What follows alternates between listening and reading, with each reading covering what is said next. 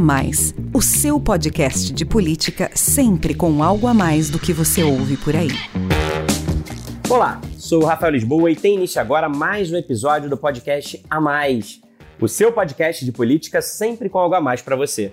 O A Mais faz parte da Bússola, que é uma plataforma de conteúdo estratégico, parceria da revista Exame com o grupo FSB. Hoje o A Mais traz aqui para você um debate promovido pela Bússola sobre os caminhos para o crescimento do país e o papel do setor imobiliário na retomada econômica. Com o aumento do índice de vacinação e a desaceleração da curva de Covid, o Brasil avança contra a pandemia e a economia, claro, reage.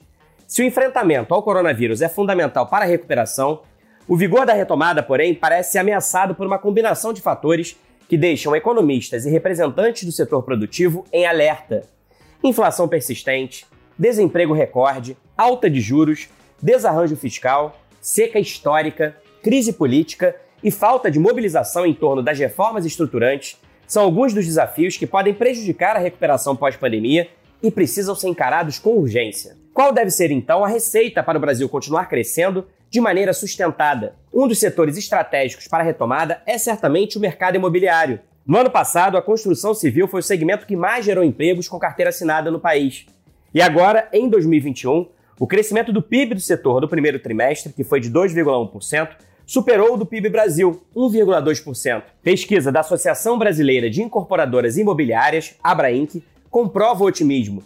94% dos empresários pretendem realizar ao menos um lançamento nos próximos 12 meses e 86% pretendem comprar terreno no mesmo período. Em uma hora de live no YouTube da Exame, debatemos os caminhos para que a economia brasileira avance analisamos os principais desafios que podem interromper o ritmo de crescimento e como superá-los. E avaliamos o papel do setor imobiliário na recuperação pós-Covid. Me acompanharam no bate-papo Luiz França, presidente da Abrainc, Rodrigo Garcia, vice-governador do estado de São Paulo, e Caio Megali, economista-chefe da XP Investimentos. Vamos ouvir. Eu vou começar o nosso bate-papo, então, falando com vocês sobre os desafios que podem atrapalhar a recuperação econômica brasileira, justamente agora que o país avança contra a Covid, com o aumento da vacinação e a menor média de mortes desde janeiro, quando teve início a segunda onda. As previsões do mercado para o PIB em 2021 e 2022 voltaram a cair, enquanto a estimativa da inflação para esse ano aumentou pela vigésima semana seguida. É o que mostra o Boletim Focus do Banco Central desta semana. A expectativa dos agentes financeiros é de crescimento do PIB de 5,27% em 2021 e 2% em 2022. Já a inflação estimada é de 7,11%, bem superior ao teto da meta do governo, que é de 5,25%. Com o aumento da inflação, juros em alta, desarranjo fiscal, dólar caro, crise hídrica, economistas e investidores estão reavaliando o cenário econômico do Brasil, que corre o risco de ter mais um crescimento estilo voo de galinha. Qual devem ser, então, as prioridades do país para que isso não aconteça?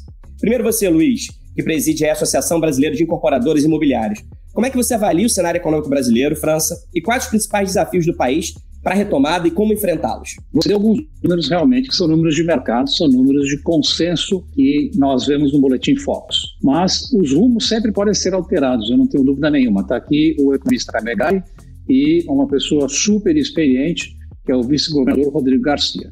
O que nós precisamos é de estabilidade para que a gente possa alterar esses números. Essa estabilidade, eu gostaria de ressaltar é a vacinação, né? A vacinação. O Brasil ele está fazendo aqui um grande trabalho de vacinação, diferente de, diferentemente de outros países, até começaram antes a vacinação do que o Brasil e não conseguiram vacinar um percentual representativo da população.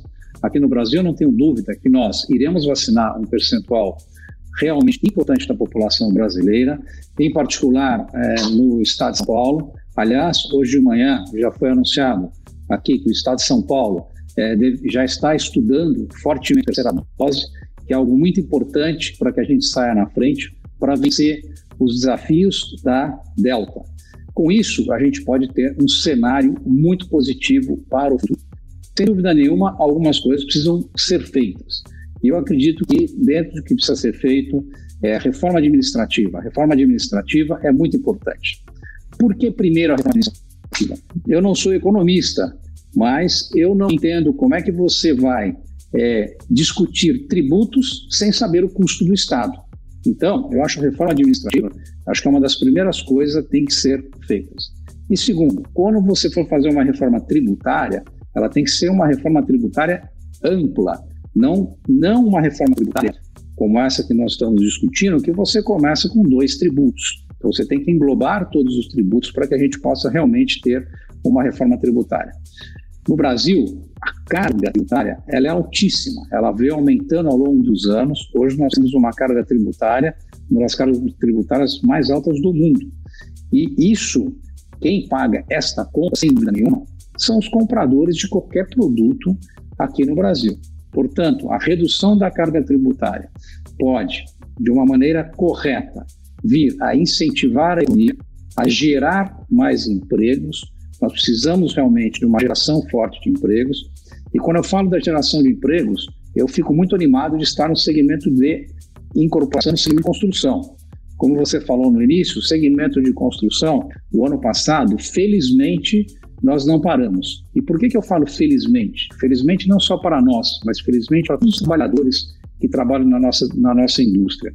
Nós tivemos índices de Covid comparado com, popula com uma população que nós fizemos uma pesquisa de 67 mil funcionários, baixíssimos.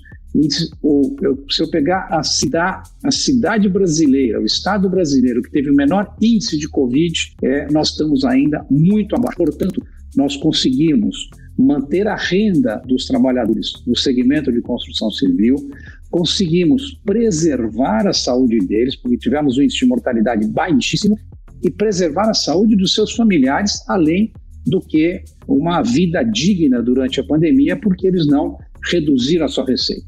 Então, o nosso segmento ele está forte, ele é o motor da economia.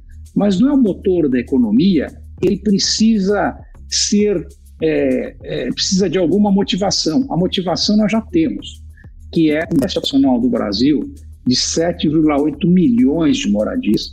E quando nós olhamos o crescimento no futuro, a formação de novas famílias, até 2030 nós precisamos construir 11,4 milhões de moradias. Esses dados são da Fundação Getúlio Vargas.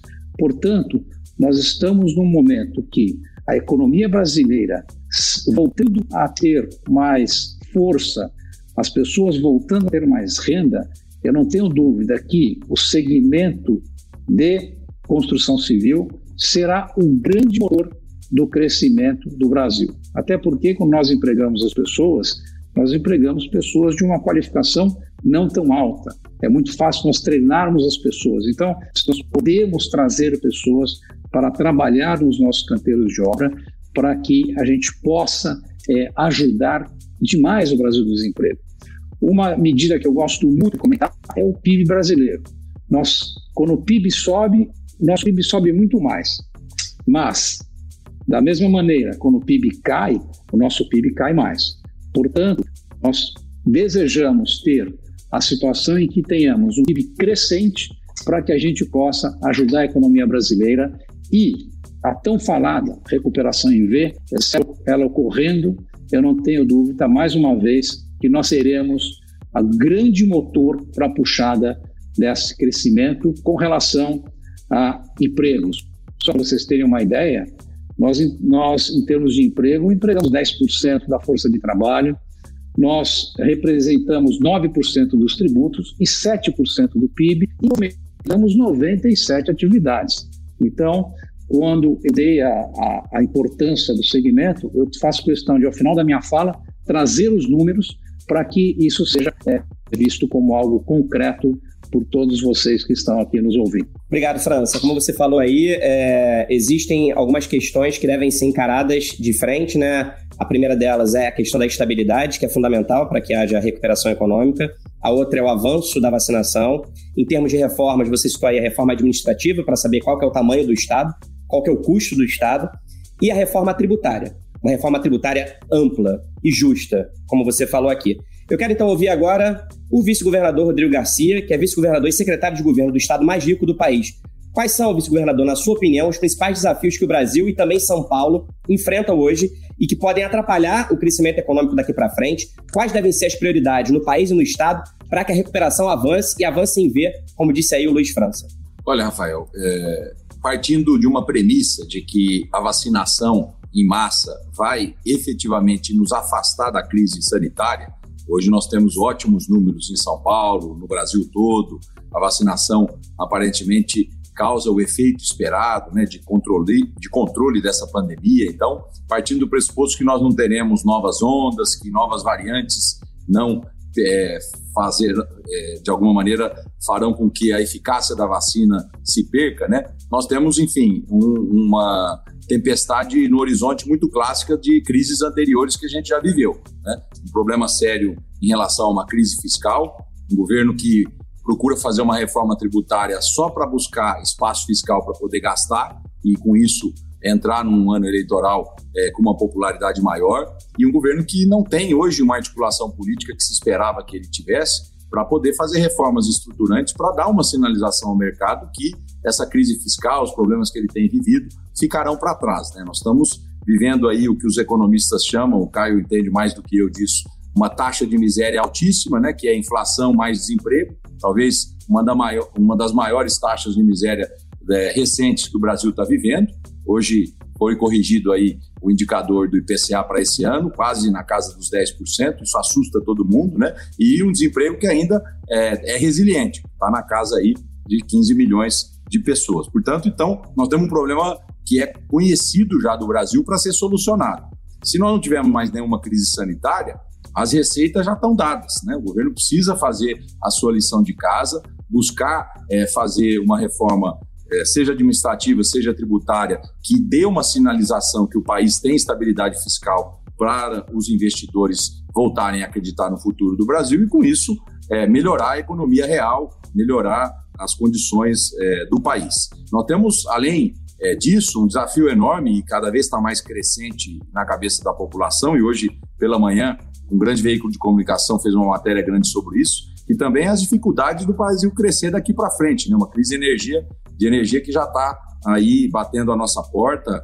pela crise hídrica que o Brasil vive. Então, nós estamos colhendo agora é, muito fruto de uma falta de planejamento, de uma calendarização de ações de governo, de priorização de ações de governo, e a sociedade toda vai pagar essa conta. É natural que a gente saia de uma crise sanitária tão forte como essa e o Brasil volta a crescer. Eu estou pegando os números aqui de São Paulo, nós estamos com uma expectativa de crescimento esse ano de 7,8%, e essa estimativa se mantém. No último trimestre, São Paulo cresceu 6% comparado ao ano passado. Então, tudo isso nos anima, mas como você colocou na abertura, Rafael, é um voo de galinha. Os números de 22 já estão aí sendo todos revistos e revistos para baixo. Né? Então, se o governo não tiver clareza de que ele tem é, uma lição de casa a ser feita, os estados, os municípios e, consequentemente, a sociedade vai pagar uma conta muito alta no ano de 22. Sairemos da crise sanitária, mas entraremos numa depressão econômica forte. Então, o governo de São Paulo tem limites para agir em relação a isso. Nós temos a todo momento é, buscado um diálogo com o Congresso Nacional sobre algumas leis que eram fundamentais de serem aprovadas para que os gestores públicos pudessem ter mais liberdade de fazer investimentos. Eu vou dar um exemplo aqui é, mesmo na maior crise sanitária, com escolas fechadas e com a prioridade que todos os governos tiveram que dar para a saúde, o dinheiro mínimo que você tem que gastar na educação continua o mesmo e o dinheiro mínimo da saúde continua o mesmo. Nós tentamos a todo custo lá no Congresso fazer a união desses dois mínimos constitucionais para que o gestor pudesse investir naquilo que era a prioridade no momento. Quem fez isso está se vendo agora com o Tribunal de Contas. Né? Então, é, são coisas aparentemente pequenas, mas que obrigam, por exemplo, grandes estados como São Paulo a fazer investimentos na educação, que sempre foi prioridade, mas falta dinheiro para a área da saúde e que é prioridade nesse momento. Então, o Congresso também precisava ser ágil em observar essas amarrações e gatilhos orçamentários para poder liberar o gestor para fazer investimentos aonde o dinheiro público é mais necessário nesse período de crise sanitária. E pelo contrário, no ano passado, no meio da crise sanitária, se aprovou um novo Fundeb, onde se aumentou em 10% os recursos para salário das profissionais de educação, que merecem ter uma boa remuneração, mas talvez não fosse nesse momento. E isso vai obrigar os governos nesse ano, vocês vão é, observar, a darem abono salarial para determinadas categorias e faltando recurso em outras áreas. Né? Então, leis daquilo que é mais estruturante, aquilo que é mais é, é, é, é tático, é, nesse momento, o governo não tem tido a capacidade de fazer uma coordenação nacional, olhar a realidade que nós estamos vivendo e liberar os gestores é, do ponto de vista legal para poder fazer essa execução. Estou né? citando alguns exemplos porque eu estou muito preocupado, Rafael, com os próximos meses é, e não estou vendo um horizonte é, positivo aí para o ano de 2022 em relação ao crescimento econômico do Brasil. Como você disse, né, vice-governador, é, é, natural que depois de uma crise sanitária sem precedentes como essa, sair da crise sanitária é natural que haja um crescimento econômico vigoroso. A questão é como manter esse crescimento sustentável ao longo dos anos e já em 2022, como os economistas aí têm revisto o cenário e as perspectivas para o ano que vem. Então, vou aproveitar para conversar agora com o Caio, que é economista-chefe da XP e que antes disso foi secretário no Ministério da Economia como é que você avalia, Caio, as perspectivas de crescimento do Brasil em 2021 e 2022 e o que deve ser feito para que o país mantenha um modelo de crescimento sustentado e evite mais um voo de galinha, como a gente tem falado aqui? Ótimo, Rafael. É, primeiro, um, um, rápido pano de fundo sobre o que está acontecendo no mundo, né? Porque o Brasil está com uma, em boa parte, a, a, dinâmica da economia brasileira hoje está seguindo o que está acontecendo lá fora. É, a economia global voltou muito forte do, da, da, da recessão do ano passado.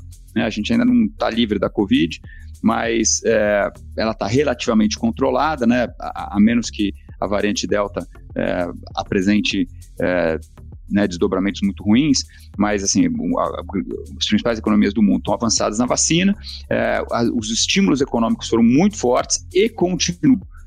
Mesmo com a recuperação da economia, o Banco Central americano continua com a taxa de juros em zero, na Europa também taxa de juros em zero, muitos países ainda transferindo renda para as pessoas. Então, é, é, essa, essa puxada forte do ano passado continua, continuou durante esse ano. É, e com um efeito colateral que é muito positivo para nós, que foi a forte alta dos preços de commodities. É, sempre que sobe minério de ferro, é, grãos, petróleo, América Latina e o Brasil em particular, que são fortes produtores, exportam isso é, né, e, e, tra e trazem renda. Dessa vez não foi tão positivo porque não aconteceu uma coisa que sempre, sempre acontece. Quando as commodities sobem, a taxa de câmbio se valoriza. Né? O, a, é, era para a taxa de câmbio hoje no Brasil estar tá perto de R$ reais por dólar, que era o início da pandemia. Né? Não é nada muito diferente do que a gente vivia lá em 2019. A maioria das moedas do mundo, depois de muita chacoalhada no ano passado, voltou para o pré-pandemia. As economias estão voltando para o pré-pandemia é, e, e, o real não voltou. Então, é, essa alta das commodities, ela nos beneficiou. Boa parte da arrancada do PIB tem a ver com essa com essa, essa geração de renda, só que gerou uma alta de custos muito importante. Né? O, o França conhece bem essa história e subiu o preço do aço é, no mundo inteiro, mas no Brasil foi muito mais forte, porque além do preço do aço ter subido lá fora, aqui a taxa de câmbio está 25% mais depreciada. Então o impacto na, na, na produção foi muito, é, muito exacerbada dessa alta de custos de produção. Né? É, como é que evolui esse quadro para frente? É, o mundo está começando a pisar no freio. A China já está anunciando medidas de, de ajuste, os Estados Unidos provavelmente no segundo semestre o Banco Central começa a pisar no freio também, devagarzinho, mas começa a pisar no freio, o que eu acho saudável, porque isso vai dar uma reduzida nessa, né, nessa puxada forte dos custos de produção e melhorar um pouco a questão dos, dos, é, é, das cadeias globais de valor. A gente está vendo aí que tem muitos é, muitas cadeias, né, muitos insumos que ainda estão com dificuldade de ser entregues, o preço do frete voltou a subir. Então, o mundo ainda está meio desorganizado por causa da pandemia e a retomada muito forte da demanda no ano passado acentuou esse problema. Então, acho que vai ser saudável uma pisadinha no freio. Sempre que o, que o Banco Central americano pisa no freio, o mundo inteiro prende a respiração. Né? E aqui a gente vai ficar ali, o mercado tá, é sensível a isso, tudo. Eu acho que vai ser para o positivo essa pisada no freio, mas, de qualquer maneira, é, não é como se você estivesse pousando um avião todo moderno num dia bonito ensolarado, né? É, que é, aperta dois botões o avião pousa. Aqui não. Você está tentando fazer o pouso de uma economia gigante. A China também está tentando pousar em meio a muita incerteza, né? Não, não é tão, tão simples. Então, é um processo que tende a ser turbulento, mas tende a ser positivo, mas a resultante é menos crescimento global e menos estímulos. Isso vai nos afetar também. Muito provavelmente o Brasil já está com sinais de desaceleração e desacelera para frente. Agora, internamente, nós temos problemas adicionais. Né? Primeiro, do ponto de vista da gestão da política econômica, acho que os estímulos que nós demos para a economia no ano passado acabaram se mostrando é, excessivos. É, isso intensificou ainda mais o problema da inflação. Né? O problema da inflação aqui foi, uma, uma sequência de coisas, né? alta de custos lá fora, falta de insumos, câmbio depreciado e também uma, uma arrancada da demanda completamente desordenada a partir do segundo semestre do ano passado, que provocou, inclusive, o crescimento do PIB de 5,5%. Essa é nossa projeção para esse ano, a gente está tranquilo, acho que para esse ano vai, vai fechar por aí mesmo, né? Mas é muito mais por causa da, do impulso do final do ano passado e do início desse ano, do que crescimento efetivo na margem. Na margem já está vendo a economia começando a se, a se acomodar. Né? Por quê? Porque aqui, antes até do resto do mundo, nós começamos a pisar no freio. O Banco Central já subiu o juro de 2 para 5,25 e vai continuar subindo. Nossa projeção é 7,25, é, mas dependendo do, da dinâmica da política fiscal, que é o que eu quero comentar na sequência, pode ser mais. Nós temos um cenário que, dependendo da política fiscal, a, a taxa de juros pode chegar a 9, 9,5. Né? Ou seja, é um belo freio na, na, para a economia brasileira. Não vamos ter, não vamos ter gás para continuar dando auxílios na, no mesmo ritmo. Talvez o Bolsa Família aumente, mas não vai aumentar com, na, na, mesma proporção dos auxílios emergenciais. É de uma ordem de grandeza completamente diferente a transferência de renda que nós vamos fazer ano que vem para as pessoas. Juros mais altos, transferência de renda menor, mundo se acomodando, desacelerando. Então, aqui, e, e ano eleitoral. Ano eleitoral é sempre ano volátil, incerto. Né? As empresas, por definição, dão uma pisadinha no freio também para esperar para ver quem, quem vai ser eleito, como é que vai ser a política econômica no próximo governo. Então, é uma, uma, uma sequência de coisas que, por si só, já deixariam o cenário né, de, de, de desaceleração claro. Agora, temos dois agravantes. O primeiro, eu já mencionei, a questão fiscal. Precisa dar uma sinalização mais forte de que nós não vamos arrumar as contas públicas. E, e, e, por enquanto a gente não tem clareza de que a economia vai estar equilibrada no fiscal para frente, tanto que as taxas de juros longas subiram muito e taxas de juros longas altas aperta crédito, aperta a economia. Segundo risco, energia elétrica. Já choveu pouco ano passado, né? Na, na, de setembro do ano passado a abril desse ano. Se chover pouco de novo a partir do, do, do mês que vem, olha, não sei o que vai acontecer do ponto de vista de fornecimento de energia. O custo de energia já está lá na estratosfera. Hoje, nos jornais estão dizendo que pode subir ainda mais. E há sinais, né, o presidente Bolsonaro acabou de dizer que o, os órgãos públicos vão cortar 10% do consumo de energia. Se, se nós formos para um, um cenário de racionamento, esse, essa desaceleração que está acontecendo no mundo e está acontecendo de maior intensidade aqui no Brasil pode ser exacerbada. Nós podemos até criar um ambiente recessivo que, num ano eleitoral, com o presidente em popularidade em queda, pode ser uma combinação complexa. Obrigado, Caio. Pois é, o cenário não é animador, mas como disse aqui o Luiz França, é, existe um setor que tem mostrado pujança e que, se o ritmo de crescimento se mantiver, ele pode ser aí o motor da economia e pode ajudar bastante na geração de emprego e renda, né, França? Que é o setor da construção civil, que é o mercado imobiliário. Além dos números que você já trouxe aqui, tem um número da Câmara Brasileira da Indústria da Construção, CEBIC, que mostra que no segundo trimestre as vendas de imóvel subiram 7,2% e o preço real dos imóveis registrou um aumento de quase 8%. Então eu quero perguntar para vocês três como é que esse setor, o setor imobiliário, pode então contribuir para a recuperação econômica brasileira. Vou começar com você de novo, França. Qual é a importância da incorporação na cadeia produtiva do país? Como é que você avalia o crescimento do mercado imobiliário nos próximos anos e quais devem ser as principais tendências?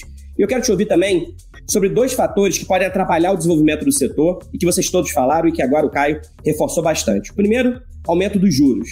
E o segundo, a alta da inflação. Como é que a elevação da taxa básica de juros, a Selic, impacta a oferta de crédito imobiliário? E você é um grande especialista nesse tema. E qual o efeito da inflação da construção, que registrou uma alta acumulada de mais de 17% em 12 meses, ou seja, muito acima da inflação média no avanço desse mercado, do mercado imobiliário? É, eu acho que vou começar pelo final da pergunta, porque ela, ela, é, ela na verdade, é a resposta para o começo. O, que acontece no mercado imobiliário é que, no mundo inteiro, as pessoas que compram, é, principalmente residências, eles compram e precisam de financiamento. As pessoas têm uma determinada poupança é, e é onde eles dão a entrada do imóvel e depois ele tem que financiar o restante. O brasileiro não tem uma poupança muito grande. Então, ele, ele faz um esforço para ter o mínimo de poupança necessária, que é o 20%, que é necessário, isso é um padrão também, não é brasileiro, é um padrão mundial, é 20%, e os 80% ele tem que financiar. O que acontece com o financiamento? Ele tem que financiar os 80% e, no jargão popular, a prestação tem que caber no bolso dele, tá certo? E para a prestação caber no bolso, ele tem que ter uma taxa de juro condizente e o prazo do financiamento também ser um prazo longo. Com relação ao prazo de financiamento, no Brasil nós já temos hoje prazo de 30 e tem alguns bancos que ficam até 40 anos. Então, está ótimo. Com relação à taxa de juros, a gente verifica no mundo todo que o grande gatilho do mercado imobiliário, em termos de taxa de juros, se você tiver um país com economia estável e tem um baixo nível de desemprego, quando a taxa de juros abaixa, fica abaixo de dois dígitos, você vê um grande crescimento no mercado imobiliário. Então, o que, o que eu vejo é, estando a taxa de juros abaixo de dois dígitos, você tem uma das condições para crescer o mercado imobiliário. A outra condição é as pessoas terem a renda, tá certo? E, e com isso, é, um baixo nível de desemprego. Então, isso é muito importante. Então, quando o Caio comenta que o ano que vem você pode ter um aumento de taxa de juros, é, esse aumento ele prejudica parcialmente o mercado. E vou explicar por quê.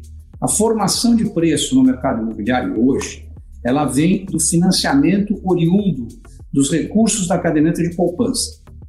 A caderneta de poupança, ela paga no mercado, no máximo, TR mais 6,17.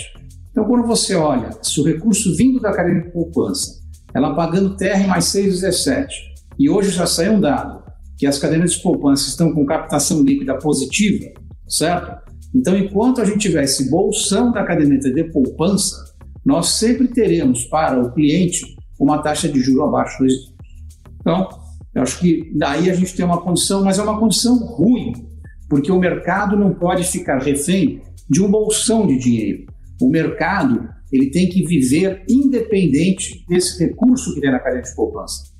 Pelo nível de taxa de juros de longo prazo que nós temos no Brasil, nós não conseguimos fazer securitização. O que todos os países do mundo, bancos, empresas, securitizam essas carteiras de crédito imobiliário. Isso nós não conseguimos fazer no Brasil. Então, nós ainda temos aqui coisas muito importantes para é, vencer, na verdade, é, é, esse, esse crescimento do mercado imobiliário. Lembrando que o Brasil tem um percentual que mede-se no mundo todo de crédito imobiliário em relação ao PIB. Nós temos 10% em relação ao PIB. Isso é uma coisa, acho que é o país que deve ter o menor percentual de crédito imobiliário em relação ao PIB. Quando você, então, taxa de juros, eu diria o seguinte, nós estamos um pouco blindados porque ela vem da carência de poupança, mas se tipo, precisar de um crescimento muito grande, eu não tenho dúvida nenhuma que a taxa de juros controlada, para que a gente possa utilizar outras fontes de funding, ela é fundamental. Com relação ao preço dos imóveis, todos viram, né, e você citou um número, que houve um crescimento de 17% do INCC nos últimos 12 meses. Mas ninguém, é, mas o crescimento é, dos nossos insumos foi superior a isso. 35% eu calculo que foi o crescimento.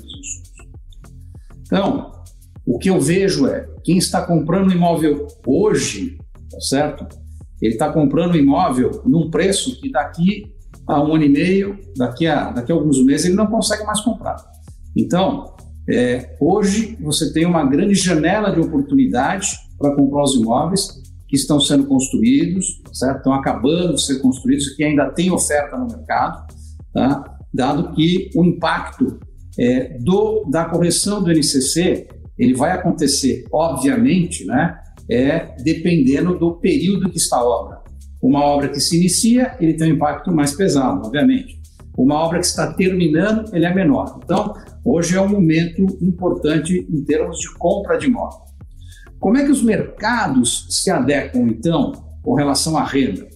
Nos Estados Unidos, é muito comum, uma estatística que tem lá, você não tem no Brasil, é você medir o metro quadrado do imóvel e você verifica que o preço, o metro quadrado do imóvel, quando, quando sobe as dificuldades da pessoa ter um imóvel, o que ele faz? Em vez de comprar um imóvel de 150 metros quadrados, ele vai fazer o quê? Ele compra um imóvel de 130 metros quadrados. Porque o que ele tem de dinheiro, mais o financiamento, não cabe naquele imóvel.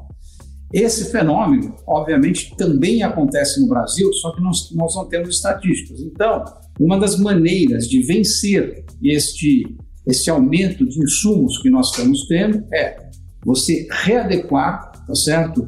o tamanho do imóvel para aquela pessoa que não pode mais comprar um imóvel maior porque o custo do imóvel subiu bastante. Então, é, essas são as salvaguardas que a indústria tem, e não é só no Brasil, por isso que eu fiz, fiz questão de comentar no mercado americano o que acontece. França, você disse na sua resposta anterior que espaço não falta para o mercado crescer diante desse déficit habitacional gigantesco aí no Brasil, que é de 7,8 milhões. Você ainda falou, tem um cálculo aí. Até 2030, é, a gente vai ter uma demanda incremental aí de 11,4 milhões de habitações. Então, eu quero agora conversar com o vice-governador, Rodrigo Garcia, que já foi secretário de Habitação e hoje preside o Conselho Gestor Estadual de Concessões e Parceria Público-Privadas e, na verdade, é, para avançar nessa questão do déficit habitacional na oferta de moradias, é fundamental que haja parceria entre governos, né, entre o governo do Estado, entre as prefeituras e a iniciativa privada. O governo de São Paulo tem um programa muito bem sucedido, que é o Nossa Casa, cujo objetivo é oferecer 60 mil novas moradias de interesse social para as famílias mais pobres, mais carentes do Estado. Eu queria, então, vice-governador, que o senhor avaliasse qual que é a importância do setor imobiliário na retomada econômica do país e de São Paulo, e que o senhor falasse um pouco também dos principais projetos dentro desse segmento no Estado. Bom, Rafael, acho que o França nos deu um panorama claro aí da construção civil e do desafio que ela tem é, daqui para frente. Em relação à política pública de habitação, né, aquilo que diretamente o Estado pode fazer, São Paulo sempre teve uma tradição importante na área da habitação. Nós somos o primeiro Estado do Brasil a colocar parte do imposto arrecadado, 1% do ICMS, para fazer habitação de interesse social. Que na década de 80, 90, até é, os anos de 2010, nós tínhamos, eu diria, a construção direta das Coabs, né, no caso aqui do Estado de São Paulo, a CDHU, que era uma grande companhia de desenvolvimento habitacional do Estado, a contratação de obras públicas clássicas e a distribuição dessas obras, dessas unidades habitacionais para a população que mais precisa, com um subsídio muito alto em relação à sua é, prestação. Depois, o que o programa Minha Casa Minha Vida, hoje a Casa Verde Amarela, é, pôde nos proporcionar, e aí o Luiz acompanhou muito o, o, apoio do governo de São Paulo nessa parceria, foi que o Estado deveria utilizar esse dinheiro não para produção própria direta, através das suas Coabs ou da CDHU, e a entrega à população. Nós poderíamos fazer muito mais com esse dinheiro, é, fazendo em parceria com o Fundo de Garantia, com os programas nacionais de habitação, fazendo fomento para que esses programas pudessem se viabilizar aqui no estado de São Paulo. Eu diria que esse foi o grande acerto do governo de estado, em parceria com o setor é, da construção civil de habitação aqui no estado. Nós entregamos mais de 100 mil unidades habitacionais com essa parceria. Ocorre que essa parceria depende fundamentalmente dos recursos do Fundo de Garantia, do Programa Nacional de Habitação, que destina grande parte desses recursos, que são complementados com recursos do Estado e muitas vezes com terrenos e apoio das prefeituras municipais. Essa, eu diria, é, é, é, é perna da habitação de interesse social é que hoje nós não temos mais condição de fazer, porque o governo federal deixou de aportar recursos no faixa 1 desses programas, né? E, consequentemente, nós não temos como assumir essa demanda com recursos do Estado. Aí, qual foi a alternativa que São Paulo buscou através nosso secretário da Habitação, Flávio Amor. O programa Nossa Casa, que continua com o mesmo princípio, mas nós já conseguimos alcançar apenas uma população de família é, de baixa renda, mais uma renda aí de três salários mínimos em diante. Né? Então, eu diria que a partir de três salários mínimos, o programa continua funcionando no estado de São Paulo, com fomento direto do Estado, mas temos hoje um déficit muito grande nessa primeira faixa de renda e o governo de São Paulo tem procurado mecanismos e alternativas para tentar atender essa população. Né? Além disso, hoje nós temos é, cerca de 30 mil unidades em produção no estado de São Paulo para essa população de até três salários mínimos, aguardando muito uma revisão dos recursos do Fundo de Garantia para que a gente volte a essa parceria do Nossa Casa com o setor imobiliário de São Paulo, que deu muitos frutos para o Estado e hoje tem dificuldades, enfim, é, de viabilizar os empreendimentos imobiliários. Habitação é o sonho de toda a família é, brasileira, Rafael. E o Estado tem esse papel, sim, de fomentar e apoiar a população de baixa renda. Eu sempre, é, no meu período de secretário de habitação, diria que é o próprio mercado, é a renda das pessoas que vai resolver o problema do déficit habitacional do Brasil. É o crescimento econômico o grande resposta para que a gente tenha uma diminuição de déficit de habitação. Mas tem uma camada específica da sociedade que precisa sim de subsídios altos para o governo de São pelo, pelos governos e o governo de São Paulo tem políticas públicas nesse sentido. Né? É, lembrando que a construção civil ela é alta empregadora de mão de obra. Nos períodos mais duros, Rafael, da quarentena aqui de São Paulo, nós nunca deixamos é, é, a construção civil com algum tipo de restrição. O Luiz, o, o Luiz França deu esses números aqui no início. Nós sabíamos, e a própria é, que nos procurou na ocasião, mostrando as estratégias de manutenção dos canteiros de obras em andamento, de testagens e tudo mais. E a gente percebeu que era muito mais fácil, às vezes, o funcionário, é, o construtor dessa obra, ter a infecção do Covid-19 em casa do que na própria obra. Então, nós não tivemos nenhuma restrição em relação à construção civil em São Paulo, como não tivemos em indústria, né? E é bom a gente olhar para trás e ver os resultados apresentados da economia nessa quarentena. As quarentenas de São Paulo, aparentemente, na cabeça das pessoas, foram muito duras, mas elas permitiram que, mesmo na crise, São Paulo crescesse 0,4% do PIB em 2020. Nós tivemos uma queda de quase 4,5% a nível nacional, e em São Paulo nós tivemos um crescimento de ainda de quase 0,5% do PIB, mostrando o acerto né, da quarentena, que a gente chama de quarentena heterogênea, do Plano São Paulo, que foi cirúrgico na aplicação das restrições econômicas, né, permitindo que grande parte da economia de São Paulo rodasse no ano passado. Então, o que eu vejo para habitação de interesse social? Nós precisamos muito acessar os recursos do Fundo de Garantia para essa baixa renda e complementá-los com recursos do orçamento aqui de São Paulo. E, enquanto isso não acontece, a gente tem apoiado pelo Nossa Casa na população acima de três salários mínimos e nos programas diretos aqui que a gente faz pela CDHU. Mas gostaríamos de estar fazendo mais, Rafael, é, pela habitação do Estado.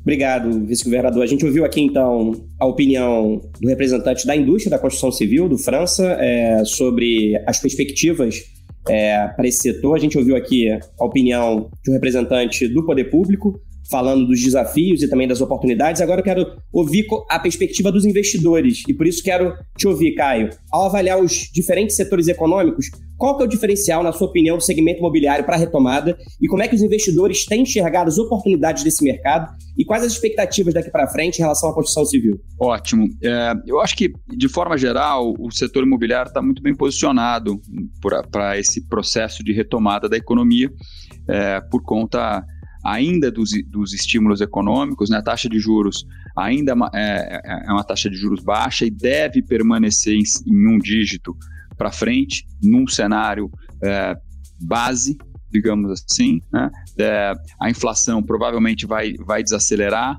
para frente, mas a inflação é um, é um risco, e, e, e quando a inflação é um risco, ativos reais são normalmente uma boa proteção né, para para períodos de, de alta da inflação, ainda que, que os custos de produção sejam, estejam mais pressionados, mas de forma geral, investir em ativos reais é, faz sentido. Então, é, eu, a gente sente aqui dos nossos clientes, das nossas conversas com, com, com, investidores, mesmo pessoa física, ainda um interesse bastante grande pelo setor. Né?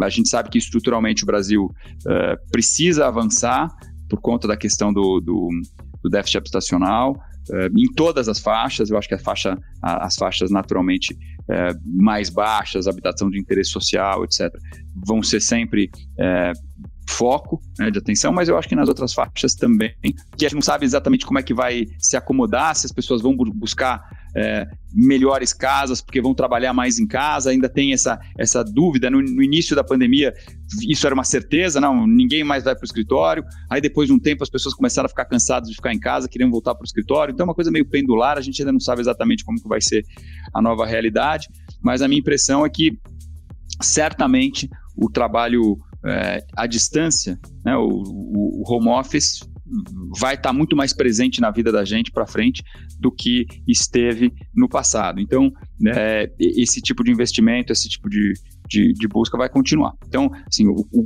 o, quadro geral é um quadro favorável. Agora, os riscos embutidos no, no cenário são riscos que também afetam mais fortemente o setor. Acho que o principal deles é a questão fiscal taxa de juros. Uma das razões pela, pelas quais a taxa de juros está tão baixa é, é, porque nós tivemos uma mudança estrutural na economia brasileira de um player muito importante no mercado de crédito chamado BNDES. Né? No passado, quando o BNDES tinha taxas de juros muito subsidiadas para todos os setores, ele praticamente era responsável por metade do crédito à pessoa, pessoa é, jurídica no Brasil, ou mais, com juros muito subsidiados. Por conta disso, crédito muito direcionado para todos os setores, juros subsidiados. Por conta disso, a Selic tinha que ficar muito alta. No momento em que o BNDES foi desalavancado, focou nos setores sociais, que é o DNA do banco, né, e abriu caminho para que o mercado de capitais fizesse esse trabalho de intermediação, naturalmente a taxa, a, Selic despencou. Eu acho que este é um avanço importante, é um avanço que, que começou lá atrás, foi mantido nesse governo, e a minha expectativa é que é, ele seja mantido para frente. Agora, vai depender muito da linha econômica, né, de, da direção econômica que vai tomar o próximo governo. Então, acho que esse é um risco importante para o setor. E também, enfim, é um setor de, de, de investimento de mais longo prazo e ambiente volátil, incerto, não é um ambiente bom para investimentos de mais longo prazo. Né? Selic alta, é, alto, alta volatilidade, o investidor vai falar o seguinte: não, peraí, deixa eu ficar aqui no curto prazo. Quero fazer uma pergunta para vocês sobre as reformas que estão em debate no Congresso. O Luiz França comentou no início do nosso bate-papo aqui sobre a importância da reforma administrativa e criticou um pouco também a reforma tributária que está sendo debatida agora pelos parlamentares. Então eu quero ouvir a opinião de vocês sobre os projetos de reforma que estão em discussão. A reforma tributária ela foi enviada de maneira fatiada pelo governo. A gente tem aí a reforma do imposto de renda, que atraiu muitas críticas, tem encontrado dificuldade para ser votada na Câmara. Inclusive, foi mais uma vez adiada a votação essa semana. Outro projeto que também está em tramitação é o que cria a CBS, Contribuição sobre Bens e Serviços, por meio da fusão só de PIS e COFINS, numa alíquota única de 12%, que tem enfrentado resistência de alguns setores da economia, em especial o de serviços. Temos ainda as propostas de reforma eleitoral, que foi aprovada agora em segundo turno na Câmara e que prevê o retorno das coligações nas eleições proporcionais e vai ser discutida no Senado. E ainda tem a reforma administrativa, que vem sendo discutida em comissão especial da Câmara dos Deputados. Como é que vocês avaliam, então, os projetos de reforma em debate pelos parlamentares e qual a importância desses temas para o Brasil crescer e o ambiente de negócios melhorar? Luiz, qual é a sua avaliação e como essas reformas, em especial a tributária, impactam o setor imobiliário? É importante ressaltar que o meu questionamento com relação à reforma tributária é que ela deveria ser feita depois da reforma administrativa, para a gente ter as coisas organizadas, entender realmente o tamanho do Estado. Se, então, mas dado que não foi feito isso, é, nós temos duas, como você falou também, nós temos aqui duas reformas, duas, três, né, até a PEC 110 também, né? Então, eu acho que elas deviam andar todas juntas. Então, você não consegue fazer, é, eu não vejo as coisas sendo fatiadas. É, eu, eu, fico, eu fico muito chateado porque se estivesse andando junto, você tem um conjunto, na verdade, para poder discutir de uma maneira clara e você vai verificar realmente qual que é a nova carga tributária e você vai saber o que vai acontecer. Do ponto de vista do nosso segmento, do segmento exclusivamente de incorporação, tá? O segmento de incorporação, é, ele é um segmento que ele foi ele sempre foi entendido não só pelo governo brasileiro, mas por governos de diversos países do mundo, que é um segmento que ele tem a importância com a qual eu já destaquei no início para o país. Então, a reforma tributária para nós ela, ela tem um peso, sim, mas ela tem um peso, é, ela tem um peso relativo. Ela nos afeta na tributação dos dividendos para os acionistas. Isso nos afeta. É, com relação a outros aspectos, é, na reforma tributária que está na Câmara, nós tivemos conversas com o, o relator, tivemos com, conversas na Câmara dos Deputados, tivemos conversas com o Executivo, e com relação à reforma tributária específica, nós pudemos explicar o nosso segmento, e o nosso segmento ele foi entendido e algumas correções foram feitas. Então, eu não posso dizer que para o segmento de incorporação é, isso tenha, é, tenha, tenha, tenha tido alguma falta de conversa mas é, volto a falar que o grande problema que eu vejo é na maneira com a qual está se tributando os dividendos. Eu acho que poderia sim ter uma tributação de dividendos, talvez um pouco, um pouco menor, porque o meu grande medo é você, com a taxa de juro alta que nós podemos ter no Brasil, você ter um grande desincentivo ao mercado de capitais quando você começa a tributar. Eu acho que essa medida tem que ser quando você tiver uma estabilidade plena no país para que a gente possa tomar uma medida de tributação de dividendos. Tem dois segmentos que são importantes também, que não, que não é o segmento de incorporação, mas é o segmento de locação e loteamento. Esses segmentos eles, eles estão sofrendo com essa reforma. E o mais simples de eu explicar aqui é o de locação. Vou ter várias empresas que todos sabem que tem um número de determinado número de imóveis, são holdings familiares. É, eu não vou aqui até dizer, tem gente que tem cinco imóveis, um imóvel, tem cem imóveis, mas pior ainda aquele que tem aquela família que tem cinco imóveis, que fez o investimento durante toda a sua vida e que vive com 100% da renda do aluguel, tá certo? Vive com 100% da renda do aluguel, só que agora essa renda do aluguel será tributada quando for para ele em 20%. Portanto, isso vai gerar o quê? Vai gerar uma desorganização, uma falta de recursos e, eventualmente, um desincentivo para que as pessoas invistam em imóveis para aluguel, o que significa também esse desincentivo num potencial falta de investidor, uma certa desaceleração no mercado, o que seria terrível. Então, acho muito importante esses dois pontos ainda que estão sendo discutidos amplamente, tá, com, tanto com o Executivo quanto a Câmara, que é a parte de locação e loteamento. Obrigado, França. E na sua opinião, Rodrigo, como é que você analisa as propostas de reformas tributária, política e administrativa em discussão no Congresso, vice-governador? Olha, Rafael, nós estamos é, no último trimestre, praticamente, desse penúltimo ano de governo. Né? Então, é difícil você imaginar reformas estruturantes no final de governo. O Brasil sempre foi assim. Ao lado disso, nós temos também um momento difícil que nós precisamos ter atenção em relação ao acirramento das lutas aí é, da sociedade a favor ou contra governo. Nós temos uma grande manifestação marcada aí para o dia 7 de setembro, outra grande para o dia 12 de setembro. Acho que tudo isso vai contaminar um pouco essas discussões no Congresso. Primeiro, porque falta uma boa comunicação para o eleitor comum ou para aquele que não está acompanhando com atenção. Aparentemente, tem uma reforma tributária sendo discutida lá no Congresso, que na cabeça e no senso comum está aumentando imposto para sobrar algum dinheiro para colocar nos programas de transferência de renda. Esse é o senso comum. Nós não estamos mexendo em nada estruturante. Então, isso não pode ser chamado de uma reforma tributária. Olha, estão querendo mexer lá no imposto de renda, desonerar alguns, onerar outros, para, na soma, ter sobra de recursos para que se investa em programas de assistência social. O que pode ser até legítimo, mas não neste momento. A discussão precisa ser mais bem colocada. Né? Então, eu acredito pouco que isso vá avançar no Congresso nas próximas semanas. Além disso, você tem hoje uma discussão forte entre Câmara e Senado. Eu fui deputado federal, fui líder de bancada e sei que a relação é, desse sistema bicameral ela precisa estar muito bem é, é, é, é articulada para que você não comece algo na Câmara, pare no Senado, comece no Senado, pare na Câmara. Aparentemente é o que nós estamos escutando de vários desses assuntos que estão em discussão hoje na Câmara. A reforma política, que interessa diretamente a classe política, né? A Câmara já aprovou, mas quando você olha para o Senado, o Senado, olha, eu não sei se isso é prioridade, né? A reforma tributária que está na Câmara, sendo discutida, hoje foi adiada para a próxima semana mais uma vez. Já ouvi é, é, é, é, do presidente do Senado que talvez não seria essa reforma tributária que o Senado gostaria de falar. Então, eu, para resumir, Rafael, estou descrente de que se aprove algo é, nos próximos meses estruturante. É, e, e, essa descrença é com base na minha experiência, com base no momento que nós estamos vivendo.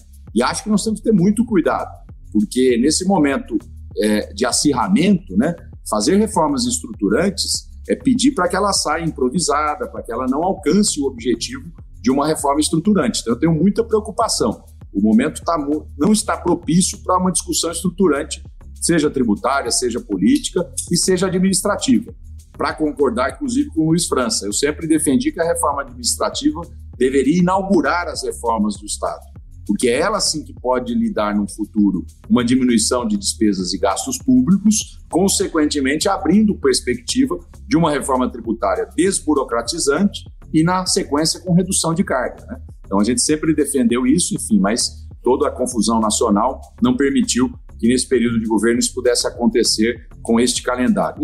Não estou muito crente de que nós tenhamos reformas estruturantes aí até o final deste governo.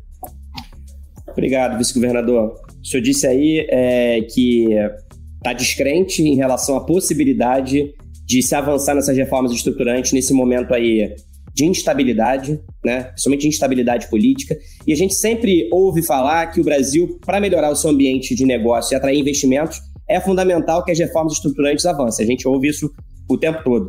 A simplificação do sistema de arrecadação através da reforma tributária, por exemplo, é vista como necessária para reduzir o chamado custo Brasil, que o Luiz França reclamou bastante logo no início aqui do nosso bate-papo.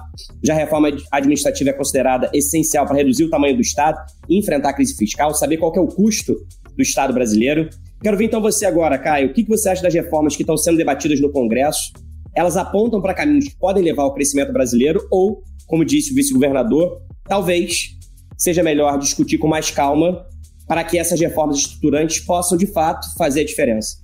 É, eu estava ouvindo aqui atentamente o, o vice-governador falar e ele disse que estava descrente das reformas serem aprovadas e eu vejo isso como uma boa notícia. Eu espero que elas não sejam mesmo no curto prazo, porque no ambiente atual o que pode sair dali pode ser um negócio muito pior né, é, é, do que do que é, é entrou e uma e desperdiçar uma oportunidade. Acho que a gente fez já é, reformas importantes nos últimos anos. Né? O Brasil fez é, o teto de gastos, a TLP, que é aquele processo do BNDES que eu comentei, a, a reforma da Previdência, mais recentemente o, a lei do gás, a, a lei de saneamento, a independência do Banco Central, está lá no, no, no Senado para ser votado a lei cambial, o, a, o marco legal de ferrovias.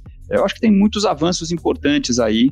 É, a lei da liberdade econômica, as grandes reformas, eu acho que das que faltam são mesmo administrativa e tributária. É, talvez a gente vá precisar fazer algum ajuste adicional na, na Previdência lá na frente, mas olha, é, o, a reforma da Previdência já está rendendo frutos muito interessantes. A, a, todo ano no teto já abre 10, 12 bi por conta de, de, de, de dinâmica melhor da, da, da, dos gastos sociais. É mais ou menos isso que está dando espaço aí para o Bolsa Família é, ser expandido. Então, acho que já está rendendo frutos. É, e eu, de fato, deixaria para o para o ano que vem. Talvez a administrativa dê para avançar alguma coisa, que é alguma coisa que tem um pouco mais de consenso. É, eu acho que dá para ser uma reforma mais ousada do que, tá, do que a que está aí. Mas aqui a reforma que está aí, na verdade, é um, ponto, um pontapé inicial. Né? É, é só a, a PEC, depois tem os projetos de lei complementar, as leis ordinárias, tem os decretos, isso tudo vai ter que ser feito pelo próximo governo. E a reforma tributária, que, enfim, a gente passou vários anos discutindo a reforma do consumo, estava é, ali meio no impasse, não sabia para onde ir, de repente vem a reforma da, da renda, a, do consumo fica de lado, vem a da renda, agora apareceu do consumo de novo, que é do, que, que é do IVA, né, com os estados. Essa semana teve uma reportagem nos jornais, os estados, com todo respeito aqui ao governador, apresentando uma conta para o governo federal, que eu falei, pô, isso aqui é, se o governo federal tiver que pagar toda essa conta aqui, é melhor a gente discutir um pouco melhor, com um pouco mais de equilíbrio lá na frente. Então, é, é, eu acho que ela também vai ficar para o próximo governo e talvez seja bom, a gente amadurece um pouco mais esse debate. A reforma do consumo está mais madura, acho que essa, essa conta aí que eu mencionei vai ser negociada, ajustada, e eu acho que está pronta para a gente avançar no IVA. E a questão da, da, renda, essa precisa ser um pouco melhor debatida, concordo com França, quer dizer, a, o Brasil foi estabelecido nos últimos anos, anos décadas, em cima dessa estrutura tributária. Mudar da hora pro, pro do dia para a noite, ainda que com méritos, eu acho que tem que faz sentido tributar dividendos, reduzir a tributação de, na, na, pessoa fi, na pessoa jurídica. Acho que faz sentido, mas mudar isso da noite para o dia pode provocar uma desorganização é, relevante na economia. Tem que debater melhor do consumo, temos que avançar e terminar, é, desculpa, avançar e terminar do consumo, que é o IVA, debater melhor a da renda, que eu acho que essa ainda está meio crua, mas tudo isso vai ficar para o próximo governo. É, já fizemos algumas reformas importantes nos últimos vários anos. Acho que o Brasil está mais ou menos preparado para continuar a crescer, se diminuir esse, esse, esse barulho que, que tem para o ano que vem. É, e vai caber uh, aos, aos brasileiros escolherem um próximo governo que dê encaminhamento a essas reformas que são tão importantes. Você acabou de ouvir o debate da Bússola sobre os desafios do Brasil na recuperação econômica e o papel do setor imobiliário na retomada. Obrigado pela sua companhia até agora e a gente se encontra novamente na próxima semana. Tchau!